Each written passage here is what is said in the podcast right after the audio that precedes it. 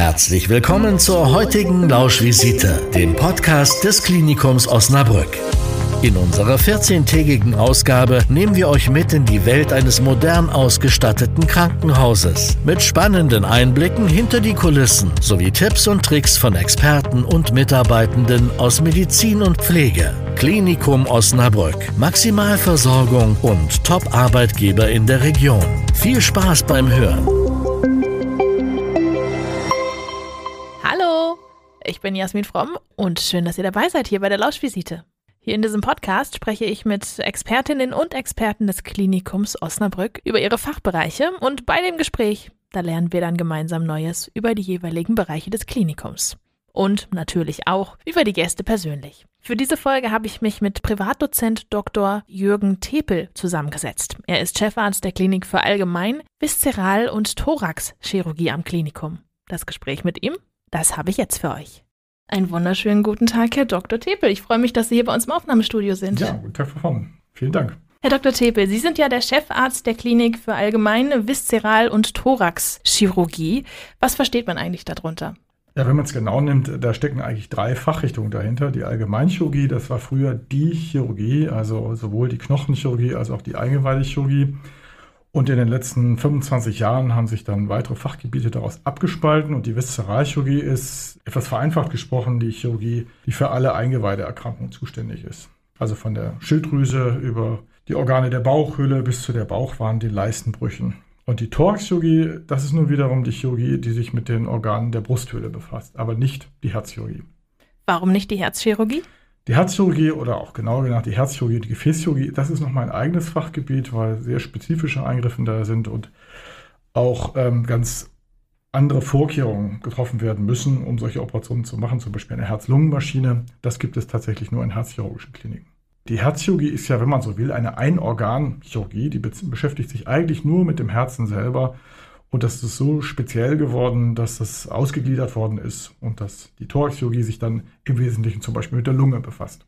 Und hat sich Ihre Klinik auch auf irgendwas spezialisiert? Irgendeinen Schwerpunkt? Also unser Schwerpunkt ist, also, oder man muss es vielleicht anders sagen, zunächst mal haben wir einen Versorgungsauftrag. Das heißt, wir sollen für unser Fachgebiet alle Patientinnen und Patienten versorgen, die eine Operation benötigen. Und die speziellen Schwerpunkte, das sind durchaus äh, so Bereiche wie zum Beispiel die Operation der Bauchwand- und Leistenbrüche, die Operationen, die bei krankhaft Übergewichtigen notwendig sind und ganz besonders natürlich auch Patienten, die von Krebserkrankungen betroffen sind. Und wie sieht dann da so Ihr Alltag aus, Ihr Arbeitstag? Wie fängt er an? Wann fängt er morgens an und was machen Sie dann den ganzen Tag lang? Also wir fangen zwischen 7 und 7.30 Uhr morgens an. Das beginnt immer mit einer gemeinsamen Frühbesprechung, wo alle Chirurginnen und Chirurgen erstmal zusammenkommen, dann bespricht man die vergangene Nacht und was da so gemacht worden ist, ob da operiert worden ist. Dann wird der Tagesplan besprochen. Dann gehen wir gemeinsam auf die Intensivstation, um die allerkrankesten Patienten gemeinsam zu besuchen. Und dann ist um 8 Uhr bis 8.15 Uhr geht es dann im OP auch los. Wie sind Sie eigentlich zu Ihrer Stelle als Chefarzt der Klinik für Allgemein, Viszeral- und äh, Thoraxchirurgie gekommen? Wie sah da so Ihr Lebenslauf und Ihr Werdegang aus? Also meine Laufbahn ist so, dass ich erst viele Jahre meine Facharztausbildung gemacht habe. Dann war ich an einer, einer Universitätsklinik, da habe ich dann auch wissenschaftlich gearbeitet, war Oberarzt, war leitender Oberarzt. Und irgendwann ist man dann so weit, dass man sich um eine eigene Position als Chefarzt zum Beispiel bewirbt. Das war auch in meinem Fall so und da gab es die Auswahl zwischen mehreren Kliniken und da habe ich mich für Osnabrück entschieden. Warum Osnabrück? Was zeichnet das Klinikum so aus, dass Sie sich dann für das Klinikum entschieden haben? Ich habe das Klinikum damals als sehr sympathisch empfunden. Also ein sehr offenes Haus mit sehr sympathischen Kolleginnen und Kollegen. Ebenso eine sympathische Stadt, in der ich mir gut vorstellen könnte, dass meine Familie und ich da gerne wohnen würden. Und so war es dann relativ leicht, sich 2009 für Osnabrück zu entscheiden. 2009, das ist jetzt schon ein kleines bisschen her. Das heißt auch, Sie sind in diesem Bereich auch schon länger tätig haben auch schon längere Zeiten da miterleben können. Wie haben sich da Ihre Arbeitsbereiche so entwickelt? Jetzt die Thoraxchirurgie, Viszeralchirurgie vielleicht auch? Ja, also das ist natürlich schon tatsächlich ein vergleichsweise langer Zeitraum, weil die Entwicklung in der Medizin relativ rasch voranschreiten. Als ich hier angefangen habe, da war das noch eine relativ kleine Abteilung. Da waren es zum Beispiel drei Oberärzte, heute sind es sechs, beziehungsweise jetzt demnächst sieben Oberärzte. Die Zahl der Operationen hat sich gesteigert, es sind auch neue Operationen dazugekommen. Aber auch die technische Entwicklung ist weitergegangen. Die endoskopischen Operationsverfahren haben sich entwickelt. Die Roboterchirurgie hat sich entwickelt. Aber auch generell in der Medizin hat sich zum Beispiel in der Krebsmedizin sehr vieles verändert. Und da muss man immer schauen, dass man einen Schritt hält, dass man sich anpasst, um den Patienten nach Möglichkeit die schonendste und die wirksamste Behandlung anbieten zu können. Es ist ein altes Ziel in der Chirurgie, das Trauma, also das Ausmaß der körperlichen Verletzung, die mit der Behandlung einhergeht, möglichst klein zu halten. Und früher war es ja so, wenn man in einer Körperhöhle operieren wollte, da musste man einen Schnitt machen, um erstmal hineinzukommen, um die Hände hineinzubringen, um da etwas zu tun. Und die Endoskopie, das ist nichts anderes, als dass man eine Kamera einbringt in diese Körperhöhle und dann über spezielle Hülsen mit Dichtungen Instrumente einführt und unter Kamera sich dann sich dort bewegt. Das ist im Prinzip die Endoskopie. Und das Schonende daran ist, dass dieser, das Trauma der Bauchdecke oder der Brustwand verkleinert wird. Und tatsächlich profitieren auch die meisten Menschen davon, dass sie sich schneller erholen können, etwas zum Beispiel weniger Schmerzen haben. Nun ist es aber so, dass nicht alle Operationen gleich gut gemacht werden können mit dieser Technik, sodass es unter Umständen vieler Hilfsmittel bedarf, um das gleiche Niveau zu erreichen und natürlich auch sehr viel Erfahrung. Und welche Operationen werden in Ihrer Klinik dann minimalinvasiv gemacht oder endoskopisch? Also man kann eigentlich sagen, bis auf die absoluten Notfallsituationen bei schweren Unfällen können fast alle Operationsverfahren auch minimalinvasiv durchgeführt werden. Nicht immer ist das sinnvoll. Zum Beispiel gibt es Situationen, wo Menschen schon zahlreiche Operationen über sich haben ergehen lassen müssen, wo Verwachsungen den Zugang zu einer Körperhöhle erschweren oder wo zum Beispiel ein sehr großer Tumor operiert werden muss, den man mit dieser Technik nicht ausreichend sicher behandeln kann. Oder zum Beispiel auch, wenn größere Blutgefäße betroffen sind. Dann ist es schneller und sicherer, wenn man das offen macht. Okay, das waren jetzt gerade die Operationen, die nicht funktionieren, aber welche kann man damit machen? Also man kann Gallenblasen entfernen, man kann Leistenbrüche damit operieren, man kann Dickdarm, Magen- und Leberentfernungen machen, man kann Lungenentfernungen machen. Im Grunde gibt es eigentlich keine Operation, die grundsätzlich nicht endoskopisch durchführbar wäre. Und auch mit der operativen Onkologie, beziehungsweise ich glaube chirurgische Onkologie kann, kann man das auch nennen, dann haben Sie ja auch zu tun. Was genau ist das? Ja, das ist ein Begriff, der soll äh, den Beitrag bezeichnen, den die Chirurgie, also in Form von Operationen, leisten kann, um eine Krebserkrankung erfolgreich zu behandeln. Und da ist es eben sehr wichtig, dass man in diesem Orchester der krebsbehandelnden Disziplinen, also zum Beispiel die Kollegen, die, die mit Medikamenten Krebserkrankungen behandeln oder auch die Strahlentherapeuten oder auch andere Disziplinen, sich gut abspricht, damit man gemeinsam die wirksamste Behandlung durchführt. Und häufig steht dann die Operation am Anfang, aber nicht immer. Manchmal gibt es eine Vorbehandlung oder die Erkrankung taucht wieder auf und es gibt dann sehr besondere Situationen und es ist eigentlich üblich mittlerweile, dass man solche Behandlungspläne in einer gemeinsamen Konferenz bespricht, um genau abzustimmen, wer an welcher Stelle und zu welchem Zeitpunkt seinen Beitrag zu leisten hat, damit am Ende idealerweise das Ziel einer Heilung erreicht werden kann. Das heißt, es wird bei Ihnen im Team dann geschaut, wer welche Operation durchführt? Oder wie habe ich Nein, das zu verstehen? Eine also diese sogenannte Tumorkonferenz, da sitzen dann alle Disziplinen gemeinsam in einem Raum und besprechen die einzelnen Patienten mit ihrer speziellen Krankheitssituation. Und dann wird diskutiert, ähm, ob zum Beispiel operiert werden soll, ob man erst eine Bestrahlung durchführt oder erst eine medikamentöse Therapie, zum Beispiel eine Chemotherapie, oder ob nach einer Operation eine zweite Therapie folgen soll.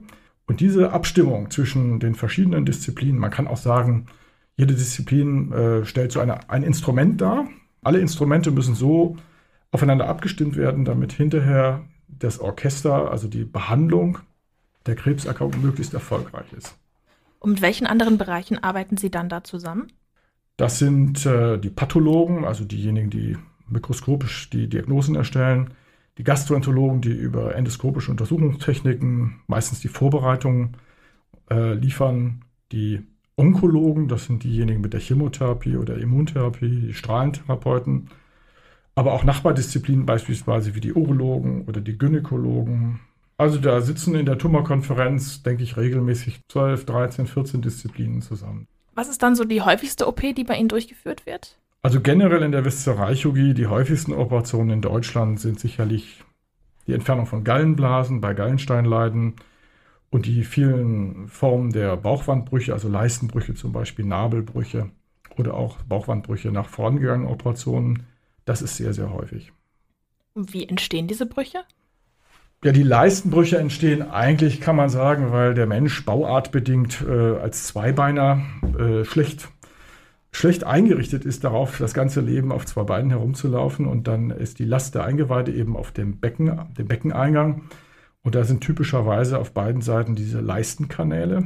Beim Mann sind sie besonders ausgeprägt, weil da alles hindurchläuft, was vom Hoden zieht. Und da kann man sich vorstellen, je länger man darauf herumläuft, desto wahrscheinlicher wird es, dass da irgendwann eine Schwachstelle entsteht.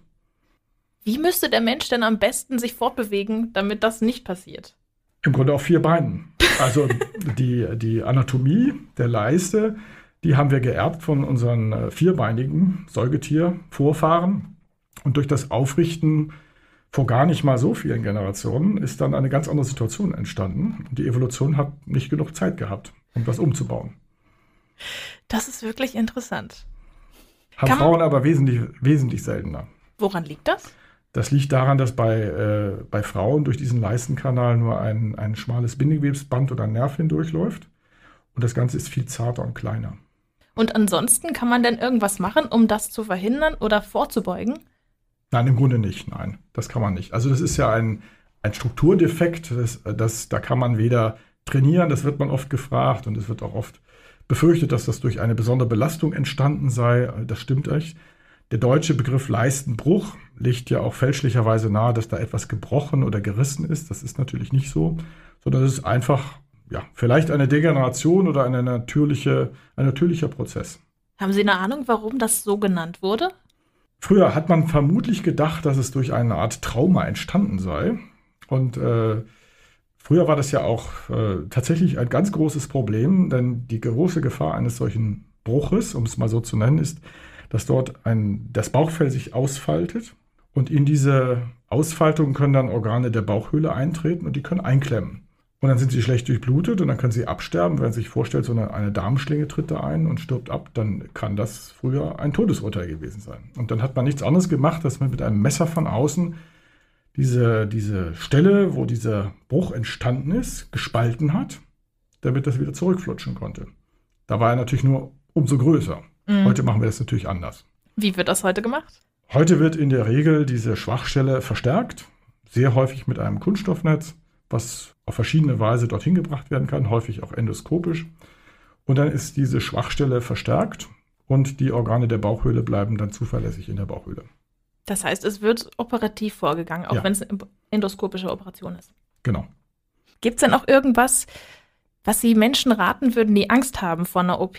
Ob es jetzt endoskopisch ist oder nicht endoskopisch? Mhm. Also ich denke, dass jeder Mensch, der operiert wird, Angst davor hat. Weil jede Operation bedeutet ja, dass man sich ähm, ausliefern muss anderen Menschen, dass man sich darauf einrichtet, vielleicht sogar das Bewusstsein zu verlieren, wenn man eine Narkose bekommt. Und äh, dass man damit auch keine Kontrolle hat über das, was da passiert. Und dann kommt sicherlich die Sorge dazu, dass man vielleicht Schmerzen hat, dass vielleicht die Operation auch nicht gelingen könnte, dass es gefährlich wäre. Und das einzige Gegenmittel gegen diese Angst ist, glaube ich, das Vertrauen. Das Vertrauen darin, dass man sich den richtigen Menschen ausliefert und dass sie genau wissen, was sie tun. Und ein solches Vertrauen kann nach meiner Erfahrung eigentlich nur in der Begegnung entstehen, also im Gespräch. Man muss sich manchmal sehr viel Zeit dafür nehmen, das genau erklären.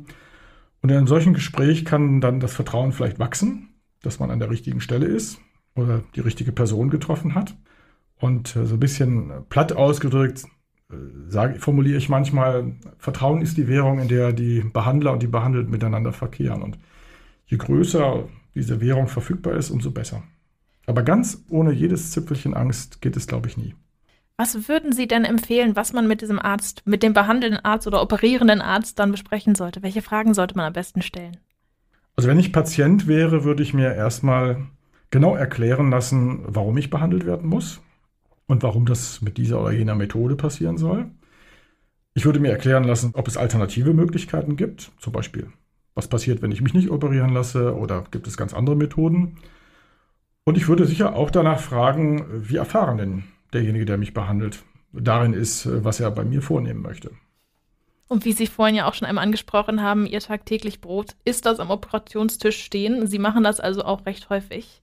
Welche Operationen nehmen Sie dann hauptsächlich vor? Also ich bin eigentlich tätig in dem ganzen Spektrum der Viszeralchirurgie Und äh, es gibt einzelne spezielle Operationen, da halte ich mich eher zurück. Da gibt es zum Beispiel einen Oberarzt, der das äh, besonders häufig macht, zum Beispiel die Operationen bei krankhaft Übergewichtigen. Da bin ich persönlich nicht vertreten. Aber bei den allgemeinen Operationen, also den Krebsoperationen der Bauchhöhle, aber eben zum Beispiel auch bei Leistenbrüchen oder Gallenblasen, da bin ich genauso gefordert wie alle anderen Oberärzte. Aber die Thoraxchirurgie haben Sie jetzt gerade nicht angesprochen gehabt. Das heißt, Sie haben sich wirklich auf die Viszeralchirurgie spezialisiert? Also die, die Viszeralchirurgie ist sicherlich der größte Anteil unserer Klinik. In der Thoraxchirurgie ist es so, dass ich Facharzt für Thoraxchirurgie bin. Und insofern bin das ist ein kleineres Segment.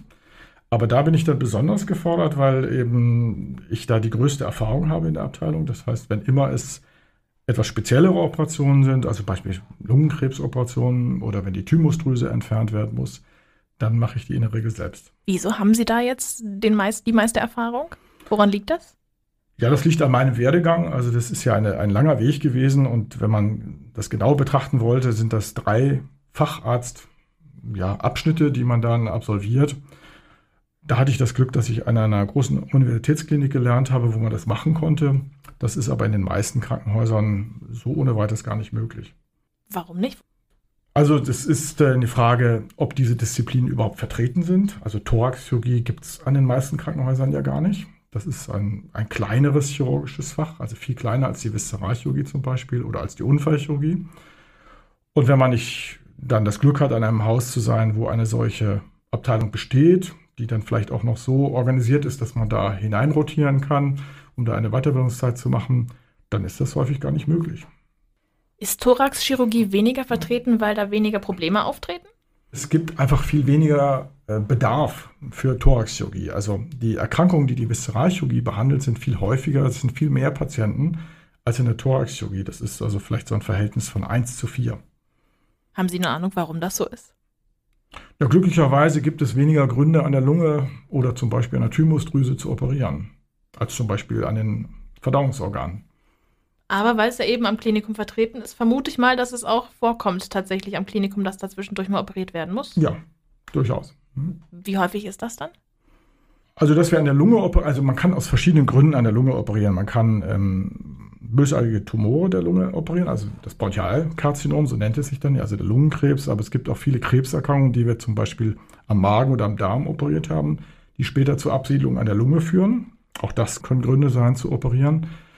Und es gibt auch gar nicht so wenig Menschen, die zum Beispiel eine Rippenfellentzündung entwickeln, also eine Vereiterung des Raumes zwischen dem Rippenfell und dem Lungenfell. Oh. Und auch da muss man unter Umständen operieren.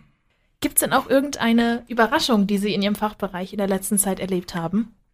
Da würde ich äh, ein Beispiel nennen, was jetzt gar nicht direkt mit Patienten oder Operationen zu tun hat, sondern ähm, das wissen Sie ja alle, dass jetzt die Pandemie läuft und die Krankenhäuser sind auch sehr belastet, vor allem natürlich die Menschen, die dort arbeiten. Und wir hatten zu Beginn dieses Jahres die Idee, Chirurgie ist anstrengend und wir müssen etwas für uns tun und wir wollen gemeinsam Sport treiben und das Sportabzeichen machen. Oh. Und als ich mit der Idee kam, habe ich mit sehr viel Widerstand gerechnet und bin sehr überrascht und sehr glücklich und auch ein bisschen stolz, dass über die Hälfte der Mitarbeiterinnen und Mitarbeiter jetzt ihr Sportabzeichen gemacht haben dieses Jahr. Das heißt jetzt was genau? Was mussten Sie da machen bei diesem Sportabzeichen? Das ist ja das sogenannte deutsche Sportabzeichen. Das sind ja in der Regel vier äh, Teildisziplinen, die man absolvieren muss. Eine Ausdauerdisziplin, eine Kraft, eine Koordinationsdisziplin und dann so etwas, was man als Sprint vielleicht bezeichnen kann. Da kann man auch manchmal ausweichen, man kann laufen oder man kann auch schwimmen. Aber ähm, so schwer das vielleicht den einen oder anderen auch gefallen ist, weil man meistens hat man es seit der Schulzeit nicht mehr gemacht, äh, über die Hälfte hat es geschafft. Wow. Wie lange musste man da laufen? Das hängt tatsächlich vom Alter ab und ein bisschen auch vom Geschlecht. Und äh, in meinem Alter habe ich es natürlich ein bisschen leichter als die Jüngeren. Wir haben uns dann auf der Illushöhe da getroffen, hatten einen sehr netten Sportwart und jeder, der mochte, konnte so oft dahin kommen, bis er es irgendwann geschafft hat.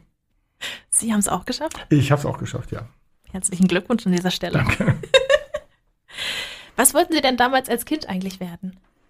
Da als Kind wollte ich eigentlich was ganz anderes machen. Ich wollte äh, etwas mit Tieren machen, ich wollte Forscher werden und das war ja die Zeit, wo viele Afrika-Filme im Fernsehen liefen und dann wollte ich Förster werden und ähm, das mit der Chirurgie kam tatsächlich erst, ja, kurz vorm Abitur. Aber dann damals auch Tierarzt, also auch in die Medizin, oder? Na, ich hatte eher so die Vorstellung, im Naturschutz zu arbeiten. Oh.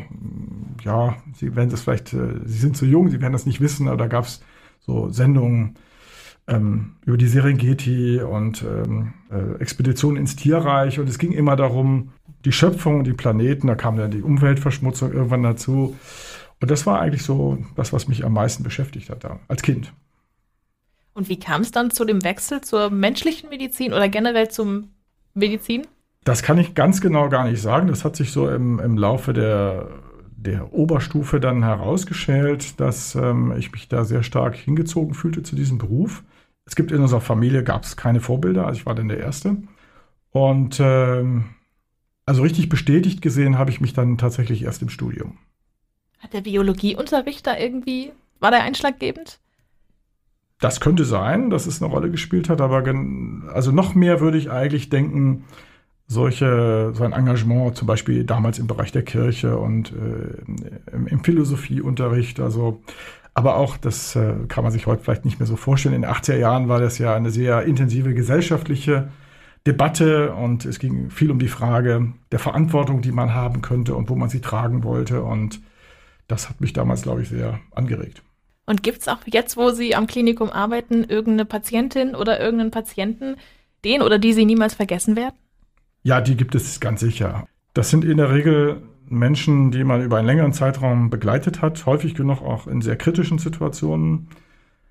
Das kann durch die Natur oder den Schweregrad der Krankheit bedingt sein. Das kann aber auch äh, zum Beispiel durch Komplikationen begründet sein, dass Operationen zu einem anderen Ergebnis geführt haben, als man das angestrebt hat und dass man unter Umständen über eine längere Zeit einen sehr schwierigen Weg gegangen ist. Und wenn der dann am Ende vom Erfolg belohnt worden ist und von dem Vertrauen getragen ist, worüber wir ja schon gesprochen haben, dann sind das sehr intensive menschliche Erfahrungen. Das glaube ich. Positiv als auch negativ, wenn dann einmal eine Operation super gut läuft, vielleicht ja. auch besser, als man gedacht hat. Oder eben auch ja. die andere Seite davon, dass es eben manchmal nicht ganz so gut läuft, wie man sich erhofft hat und gewünscht hat. Ganz genau. Es, es gibt natürlich auch sehr erfreuliche Überraschungen oder ganz zugespitzte Situationen, wo es dann gelingt, was Entscheidendes zu erreichen, das, das stimmt sicher auch. Aber die, die Länge des gemeinsamen Weges ist wahrscheinlich dann äh, vor allem dafür verantwortlich, dass einem bestimmte Menschen intensiv in Erinnerung bleiben. Und Sie sehen die Patienten dann ja auch, nachdem sie vom Operationstisch wieder runter sind und wenn sie dann wieder auf dem Zimmer liegen und sich von der Operation erholen und können dann auch sehen, wie es der Person dann danach geht. Ja, das ist ganz wichtig. Das, das gilt generell für die Chirurgie. Das, das Operieren ist natürlich ein zentraler Abschnitt. Aber genauso wichtig ist die Zeit davor, also zum Beispiel die richtigen Entscheidungen zu treffen, wann man operiert, wie man operiert und vor allem auch die, die operierten Menschen dann nach der Operation zu begleiten. Und das ist eben der Unterschied in der Viszeralchirurgie zu vielleicht manch anderen Operationen. Man operiert an sich bewegenden Organen, die alle eine Funktion haben. Da ist kein Erfolg selbstverständlich und automatisch. Und äh, stellen Sie sich vor, so einen Darm, den haben Sie jetzt operiert, den haben Sie unterbrochen, Sie haben den wieder zusammengefügt. Und ob der richtig funktioniert und ob das heilt und wie sich das auf den gesamten Organismus auswirkt, das ist manchmal ein längerer Weg. Und da muss man sehr genau gucken. Und ganz wichtig ist es, man muss einfach da sein, weil das für die behandelten Menschen sehr wichtig ist. Aber es ist auch für sie selber sehr wichtig, um zu verstehen, was sie getan haben und welchen Einfluss das gehabt hat auf diese Menschen und was sie möglicherweise auch bei einem, in einer künftigen Operation anders machen würden das Abwarten und nicht wissen, ob es jetzt funktioniert hat, ob es geklappt hat, stelle ich mir ziemlich schwierig vor. Gibt es da irgendwas, was Sie machen, um das besser zu verarbeiten? Das ist eine sehr gute Frage. Also ich glaube, dass das sehr belastend ist für viele. Und nach meiner Erfahrung ist das, das was am besten hilft, das zu tragen, ist äh, ein, ein enger Zusammenhalt im Team, dass man die Situation gegenseitig äh, oder miteinander trägt, dass man sie diskutiert, dass man sich hilft. Insbesondere dann, wenn etwas anders verläuft, als man sich das gewünscht hat, dann ist es immer besonders wichtig, dass man versucht, erstens die bestmögliche Hilfe zu bieten. Das heißt, der, der es am besten kann, der am meisten Erfahrung hat, der muss dann hinzukommen. Und dass man dem behandelten Menschen das Gefühl gibt, dass man für ihn da ist, dass man sich nicht wegduckt oder dass man plötzlich verschwindet, weil es unangenehm ist, diese Begegnung zu ertragen. Und das Dritte ist dann, dass jeder einzelne Behandlungsfall, der anders verläuft, als man sich das wünscht, sehr genau aufgearbeitet werden muss, ob man erkennen kann, dass es Gründe gibt, die man vielleicht beeinflussen könnte. Und wie machen Sie das dann mit dem, wie gehen Sie dann mit dem Patienten um, wenn eine Operation leider nicht ganz so schön verlaufen ist oder ganz so gut verlaufen ist, wie eigentlich gehofft? Weil es ist ja auch nicht nur für Sie schwierig, sondern auch für den Patienten selbst dann, der dann damit leben muss. Ja, also da zeigt sich dann häufig, ob es in den Vorgesprächen gelungen ist, ein belastbares Vertrauensverhältnis zu schaffen. Und da gibt es einfach eigentlich drei ganz einfache Punkte. Das erste ist, ähm, die Wahrheit muss auf den Tisch. Es darf nichts verschwiegen, bemäntelt oder, oder verschleiert werden. Es muss offen ausgesprochen werden. Häufig sind das ja auch Gespräche nicht nur mit dem Betroffenen, sondern vielleicht auch mit seiner Familie. Das zweite ist, die maximale Kompetenz muss ins Feld geführt werden, um so gut und so schnell wie möglich das, was da geschehen ist, äh, wieder zu wenden. Und das dritte ist, da sein. Also man muss äh, gemeinsam mit demjenigen, der da betroffen ist, äh, es versuchen auszuhalten. Es ist nicht immer etwas zu tun, manchmal ist es genauso wichtig, einfach präsent zu sein. Präsent sein oder da sein, wie Sie es gerade genannt haben, wie kann ich mir das dann vorstellen? Das sind in der Regel Gespräche, die man da führt. Da müssen auch gar nicht immer sehr viele Worte fallen. Aber es ist sehr wichtig, dass man dem Menschen, der sich dann in dieser Situation befindet und der ja in der schwächeren Situation ist, der ausgeliefert ist, der vielleicht auch leidet, zeigt, dass man für ihn da ist, dass er einem nicht gleichgültig ist und dass man äh, alles aufbietet, was man kann, um ihm zu helfen. Okay. Also das war jetzt einmal, wenn es nicht ganz so schön verlaufen ist. Aber es gibt halt eben auch Situationen, wo es besser verläuft oder genau so verläuft, wie man es sich gewünscht hat. Ja, Gott sei Dank ist das so, sonst, sonst wäre es ja auch wirklich ein schrecklicher Beruf. Und dann kommen wir jetzt auch schon zur allerletzten Frage, die wir allen Gästen hier im Podcast stellen. Und zwar ist es die Frage, wenn Sie einen Wunsch für das Klinikum oder für die Patientinnen und Patienten frei hätten, was wäre das? Am meisten würde ich mir wünschen, dass wir mehr Zeit und tatsächlich auch mehr Unterstützung, materielle Unterstützung hätten. Zum Teil ist das Geld, zum Teil sind es aber auch andere Dinge, um diese Arbeit leisten zu können, weil man insbesondere jetzt nach diesen Monaten Pandemie an vielen Stellen deutlich merkt, dass die Menschen erschöpft sind, dass auch die Krankenhäuser etwas erschöpft sind, das Geld fehlt, die Menschen fehlen. Und ich glaube, dass alle, sowohl diejenigen, die dort arbeiten, als auch die, die dort behandelt werden, sehr davon profitieren würden, wenn mehr Unterstützung möglich wäre. Materielle Unterstützung als auch personelle Unterstützung. Fehlt denn bei Ihnen auf der Abteilung aktuell Personal? Wir sind im ärztlichen Bereich sehr knapp besetzt, aber vor allem zum Beispiel auf den Intensivstationen, da fehlt erheblich Personal, gerade auch Pflegepersonal, zum Teil im OP zum Teil in den Bereichen, auf die wir dringend angewiesen sind, zum Beispiel in der Anästhesie. Und äh, ein Krankenhaus, insbesondere in der operativen Medizin, kann nur funktionieren, wenn alle Bereiche so aufgestellt sind, dass sie mit Kraft und Zuverlässigkeit und Ausdauer arbeiten können. Dann drücke ich wirklich die Daumen, dass da in nächster Zeit etwas Besserung in Sicht ist, dass die Bemühungen vom Klinikum anschlagen und funktionieren, weil ich weiß, dass Ihre Kolleginnen und Kollegen versuchen, auch mehr Personal zum Klinikum zu holen, dass das auch wirklich klappt. Und dann, Herr Dr. Tepel, ich danke Ihnen, dass Sie hier gewesen sind und mir Ihren Fachbereich so schön erklärt haben.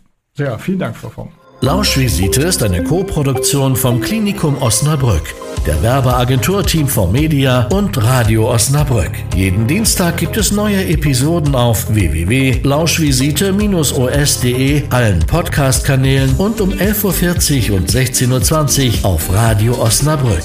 Wir lieben unsere Region.